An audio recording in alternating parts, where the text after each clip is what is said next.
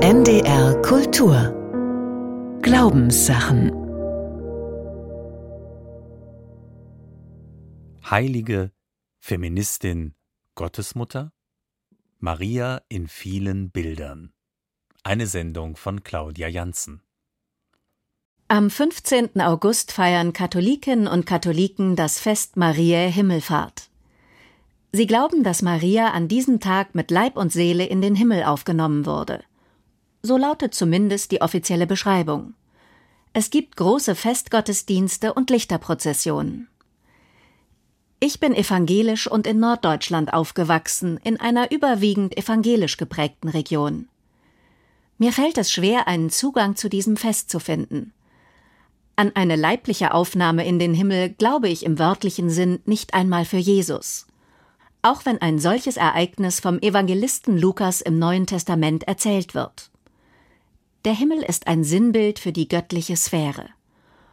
Und so ist Himmelfahrt ein Bild dafür, dass Jesus nach seinem Tod nicht mehr körperlich unter seinen Nachfolgenden lebt und dennoch in ihrer Mitte gegenwärtig und lebendig erfahrbar ist.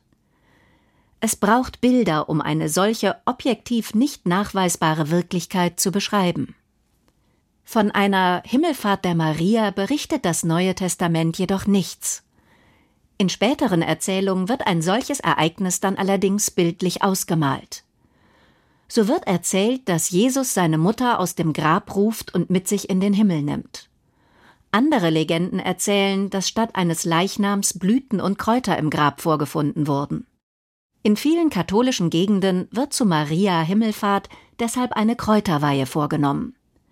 Dabei werden bis zu 77 verschiedene Kräuter und Pflanzen gesammelt und gesegnet. Ein solches Marienfest ist seit dem 5. Jahrhundert in der Ostkirche nachweisbar. Im Laufe der Zeit wurde die Aufnahme Marias in den Himmel immer großartiger und festlicher als Krönung gefeiert. Maria wurde in der Volksfrömmigkeit zur Himmelskönigin. Die Verehrung der Maria schlug sich im Laufe der Jahrhunderte in verschiedenen kirchlichen Dogmen, das heißt in verbindlichen Glaubensinhalten nieder. Im Jahr 431 verabschiedete das Konzil von Ephesus das Dogma von Maria als Theotokos, als Gottesgebärerin. Ein weiteres Dogma, das ihre Mutterschaft im Zentrum hatte, erließ Papst Pius IX. Mitte des 19. Jahrhunderts das Dogma der unbefleckten Empfängnis. Dieses besagte, dass nicht nur Jesus, sondern auch Maria selbst schon rein und unbefleckt empfangen wurde. Sie sei von der Erbsünde befreit, weil sie die Mutter Gottes werden sollte. Hundert Jahre später, im Jahr 1950, verkündete dann Papst Pius XII. die ganzmenschliche Aufnahme Mariens in den Himmel. Das klang damals so. Nachdem wir nun lange und inständig zu Gott gefleht und den Geist der Wahrheit angerufen haben, verkündigen, erklären und definieren wir zur Verherrlichung des allmächtigen Gottes, dessen ganz besonderes Wohlwollen über der Jungfrau Maria gewaltet hat, zur Ehre seines Sohnes, des unsterblichen Königs der Ewigkeit, des Siegers über Sünde und Tod, zur Mehrung der Herrlichkeit der erhabenen Gottesmutter, zur Freude und zum Jubel der ganzen Kirche, Kraft der Vollmacht unseres Herrn Jesus Christus, der heiligen Apostel Petrus und Paulus und unserer eigenen Vollmacht, die unbefleckte, immerwährend jungfräuliche Gottesmutter Maria ist, nachdem sie ihren irdischen Lebenslauf vollendet hatte, mit Leib und Seele in die himmlische Herrlichkeit aufgenommen worden. Das war 1950. Für mich ist es unvorstellbar, dass eine solche Verlautbarung im 20. Jahrhundert veröffentlicht wurde. Wie kann eine unbefleckte, immerwährend jungfräuliche Maria kurz nach dem Zweiten Weltkrieg so hervorgehoben werden? Ich frage mich, was Papst Pius zu seiner Entscheidung motiviert haben könnte. Was bedeutet für diese Zeit der Glaube an Marias leibliche Himmelfahrt? Hat er seelsorgerlich motiviert die vielen Eltern vor Augen, die um ihre im Krieg getöteten Kinder trauern und durch das Vorbild der Mutter Maria gestärkt werden sollten? Oder eher die Frauen, die selbstbewusst Funktionen in der Öffentlichkeit übernommen und die Trümmer aufgeräumt haben und nun wieder auf ihre Mutterschaft und die häusliche Erziehung von Kindern beschränkt werden sollten? Wie wirkte diese Botschaft auf die Frauen, die die Gewalt des Krieges nicht unbefleckt überstanden haben? Inhaltlich wird auch dieses Dogma mit Marias besonderer Mutterrolle begründet. Weil sie so eng mit ihrem Sohn verbunden gewesen sei, sei sie nach ihrem Tod in die vollendete Christusgemeinschaft eingegangen. Damit stehe sie sinnbildlich für alle Glaubenden, die darauf hoffen könnten, nach ihrem Tod ebenfalls in diese Gemeinschaft aufgenommen zu werden. So vertrat es der Theologe Karl Rahner. Der Mensch habe Zukunft in Gott. Für mich zeigt sich in diesem Akt die ganze Ambivalenz der Marienfrömmigkeit.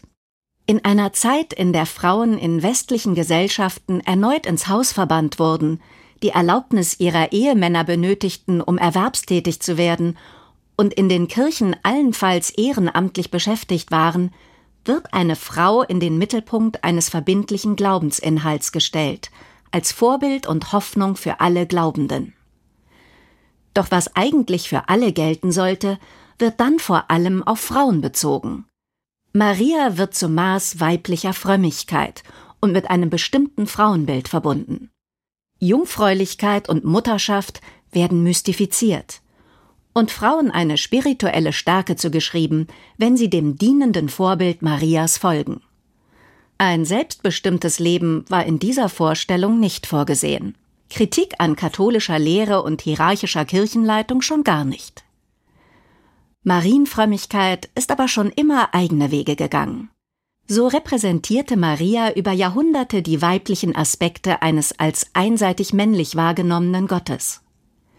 In Lateinamerika steht sie für die Befreiung der an den Rand gedrängten und insbesondere von Frauen. Maria, Mutter Gottes und Mutter der Armen lautet der Titel eines Buches der feministischen Befreiungstheologin Ivoni Gebara und Maria Clara Lucetti Bingemer. Sie schreiben Maria ist ein Mensch, der in allen Dimensionen und Winkeln von Gott durchdrungen ist. Im Licht dieses Gottes leuchtet für alle durch Elend und Unterdrückung gebeugten des lateinamerikanischen Kontinents eine neue Hoffnung auf.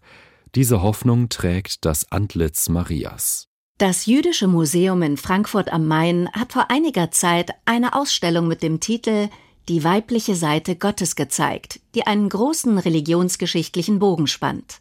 Von antiken archäologischen Figurinen im alten Israel über Vorstellungen der Frau Weisheit in biblischen Texten bis hin zu weiblichen Vorbildern im Glauben. Ob Maria tatsächlich als Göttin verehrt wurde oder als Verkörperung von Eigenschaften Gottes wie Mitgefühl, Trost und Beistand ist vermutlich individuell unterschiedlich. Deutlich wird, dass Menschen sich durch Maria ermutigt und begleitet fühlen. Marienfrömmigkeit ist ein komplexes Geschehen mit fließenden Grenzen.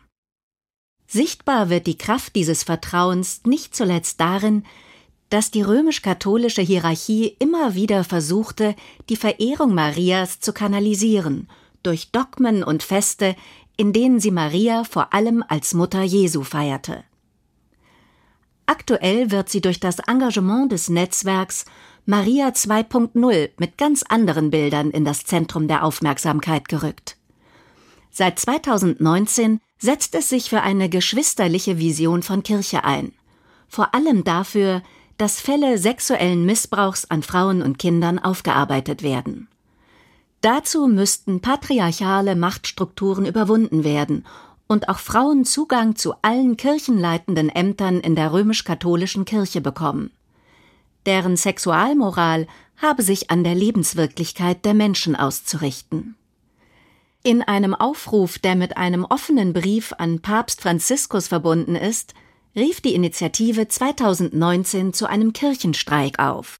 Frauenlob wird gerne von Kirchenmännern gesungen, die aber allein bestimmen, wo Frauen ihre Talente in der Kirche einbringen dürfen.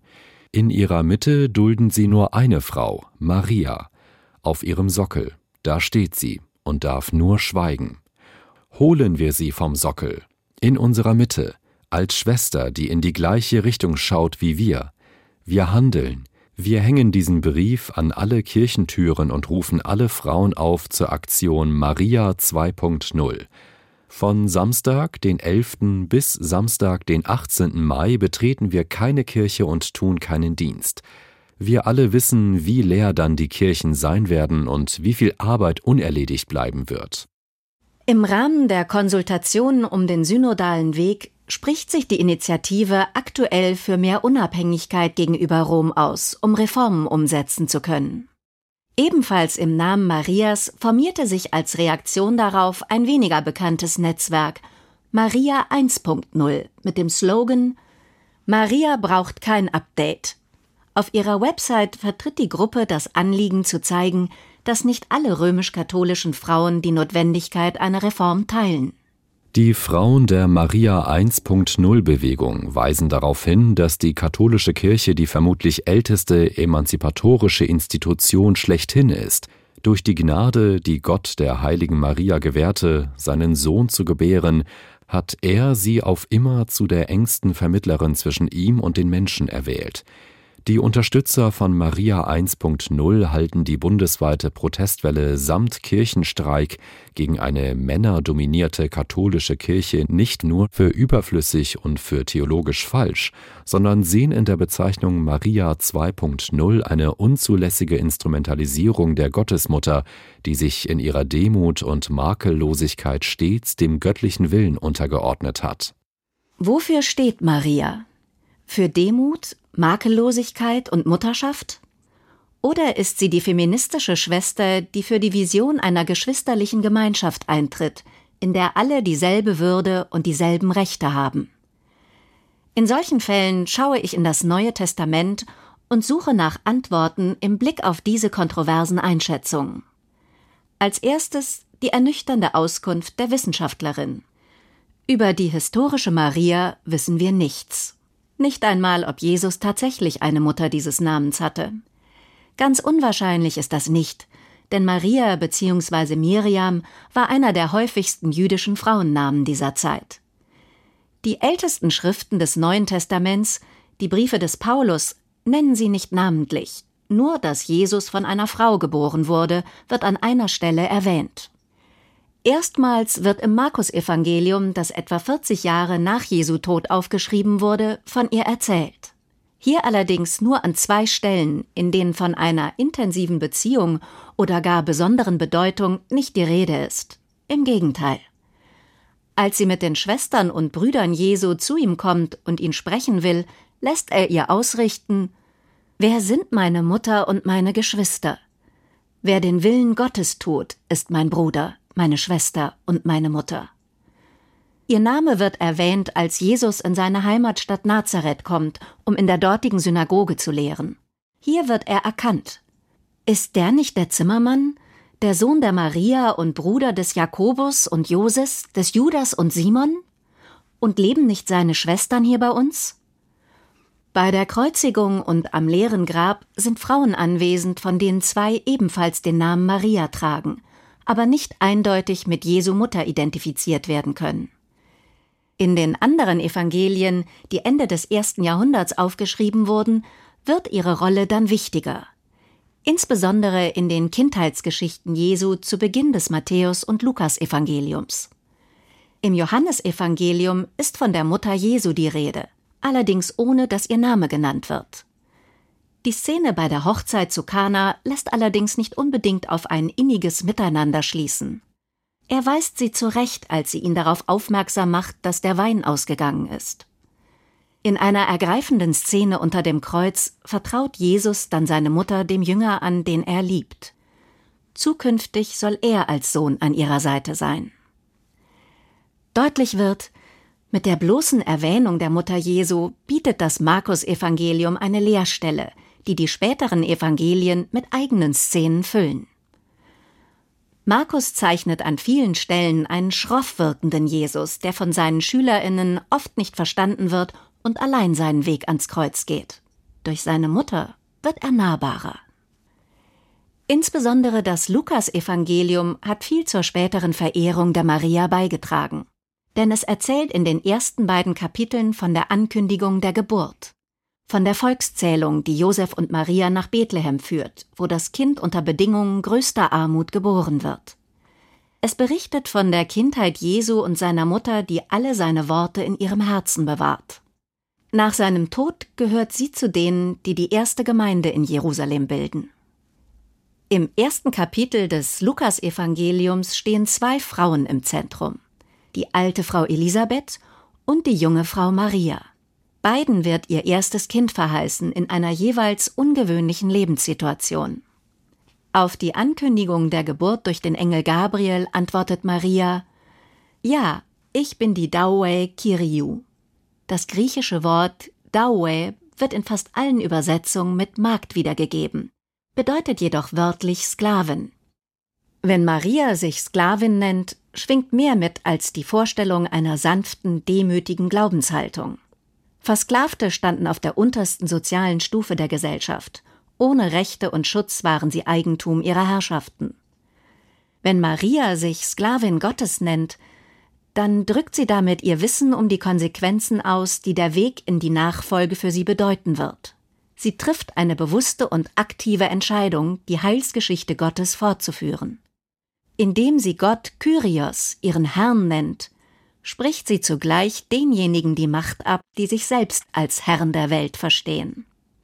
Der Begriff Doulos in Beziehung zu Gott hat wie sein hebräisches Äquivalent in der biblischen Tradition einen positiven Klang.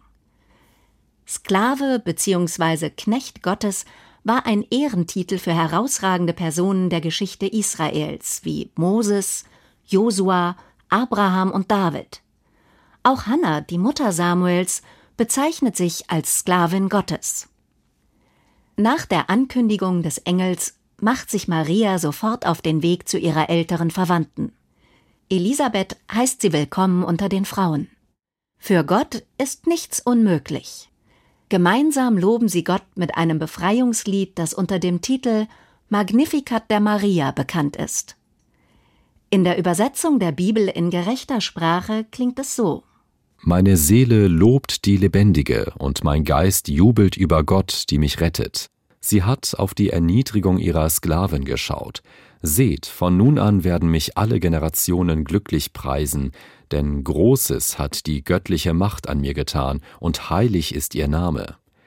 Ihr Erbarmen schenkt sie von Generation zu Generation denen, die Ehrfurcht vor ihr haben.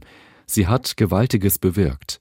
Mit ihrem Arm hat sie die auseinandergetrieben, die ihr Herz darauf gerichtet haben, sich über andere zu erheben.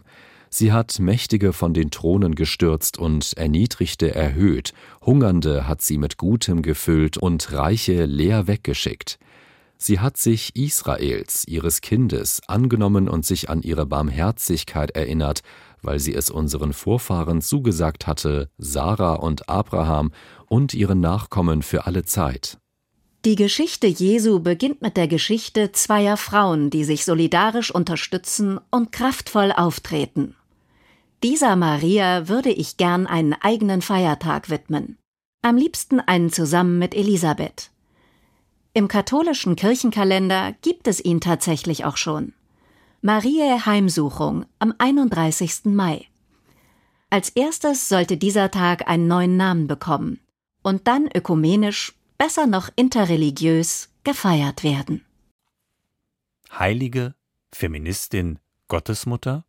Maria in vielen Bildern. Sie hörten eine Sendung von Claudia Janssen. Es sprachen Christine Kutschera und Kupay. Zu hören und nachzulesen im Internet unter ndr.de-kultur und auch in der ARD Audiothek. Am kommenden Sonntag in den Glaubenssachen Ein Geschenk des Himmels über die Kunst des Müßiggangs. NDR Kultur